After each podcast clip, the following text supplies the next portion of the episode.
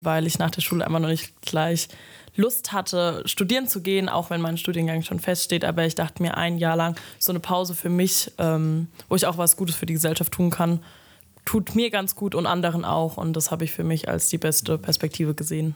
Also es gab einmal mehrere Gründe dafür. Ähm, einmal, dass ich natürlich noch meine Berufswahl noch nicht getroffen habe und zum Zweiten, dass ich einfach mal so ein freies Jahr gebraucht habe. Also ich wollte auf jeden Fall nach der Schule ein Jahr Pause machen. Ich hatte keine Lust direkt äh, in einen Job zu starten. Habe ich halt eben davon erfahren, dass es hier ähm, bei meiner Pfadfinderorganisation, wo ich sowieso schon Mitglied bin, dass es da die Möglichkeit gibt. Und dann habe ich mir gedacht, mache ich doch mein Hobby zum Beruf für ein Jahr. Marie Ritter macht ein FSJ, Simon Witowski ein FÖJ und Paul Eckenroth ist beim BFD.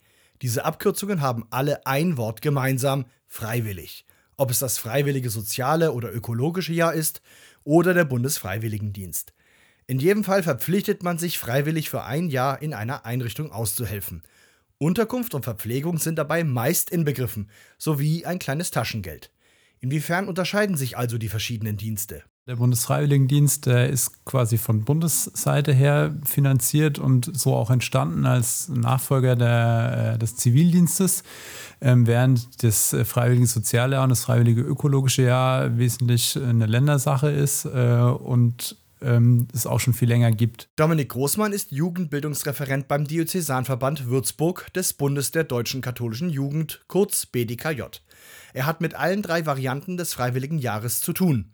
So unterscheiden sich zum Teil auch die Inhalte der Arbeit. Das freiwillige ökologische Jahr, wie es der Name ja schon sagt, da ist natürlich die, sind die Themen Umwelt und Natur besonders im Fokus, während ähm, beim FSJ und beim BFD das schon auch mal Berührungspunkte dazu geben kann, aber da vor allen Dingen eher die sozialen Dinge ähm, im Vordergrund stehen. Im Bistum Würzburg gibt es einige Stellen, wo man einen freiwilligen Dienst machen kann. Viele Infos zu diesen findet man auf kja-würzburg.de, der Seite der katholischen Jugendarbeit.